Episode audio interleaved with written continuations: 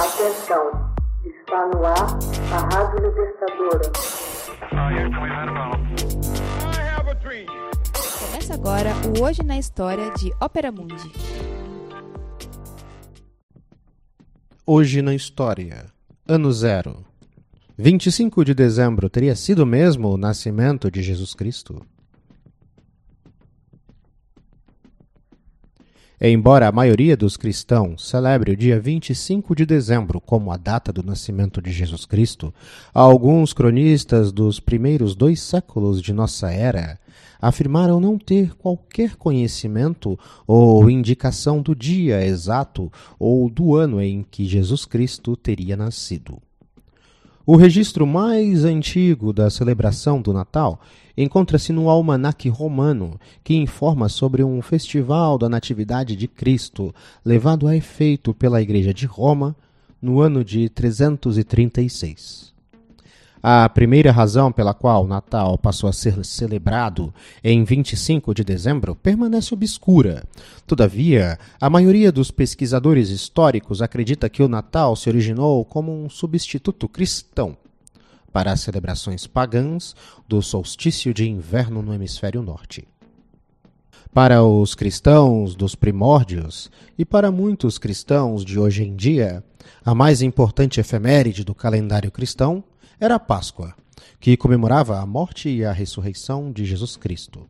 No entanto, assim que a cristandade começou a assumir o protagonismo no mundo romano, em princípios do século IV, os chefes da igreja tiveram de se defrontar com o popular feriado pagão romano comemorativo do nascimento do invicto sol, Natalis Solis Invicti, a designação em latim do solstício de inverno.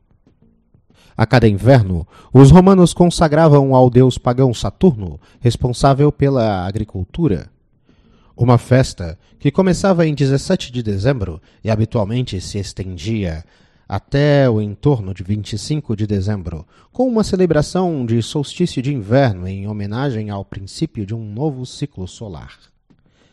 Este momento era de festividade e as famílias e amigos costumavam trocar presentes. Nesta mesma época, o mitraísmo, adoração do antigo deus persa da luz, uma religião de mistérios nascida na época helenística, provavelmente no século II a.C., no Mediterrâneo Oriental, alcançara assim sua máxima expansão geográfica, tendo se tornado um forte concorrente do cristianismo. O mitraísmo recebeu particular adesão dos soldados romanos e seu culto envolvia alguns dos mais importantes rituais do solstício de inverno. A prática do mitraísmo, assim como de outras religiões pagãs, foi declarada ilegal pelo imperador romano Teodósio I em 391. Após o imperador romano Constantino I ter convertido-se ao cristianismo em 312 e sancionado o cristianismo como religião oficial, os líderes da Igreja Católica se empenharam em se apropriar das festividades do solstício de inverno e conquistar dessa forma novas e novas conversões entre os súditos do imperador.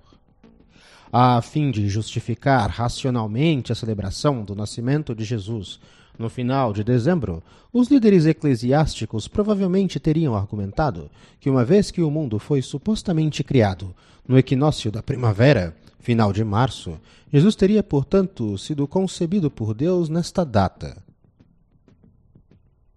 A Virgem Maria, grávida do Filho de Deus, teria desta maneira dado à luz a Jesus nove meses depois, no solstício de inverno de Roma, a celebração da Natividade de Cristo espalhou-se para outras igrejas cristãs, no Oriente e no Ocidente, e pouco demorou para que a imensa maioria dos cristãos comemorassem o nascimento de Jesus em 25 de dezembro.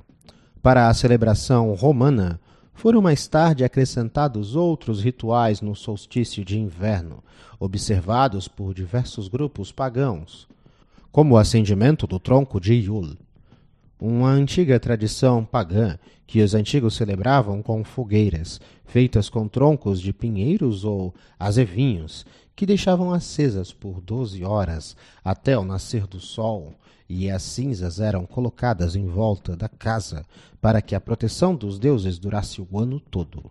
E as decorações, como sempre, vivas pelas tribos germânicas. Texto original: Max Altman.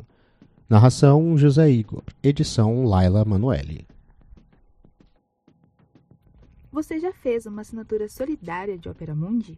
Com 70 centavos por dia, você ajuda a imprensa independente e combativa. Acesse www.operamundi.com.br/apoio.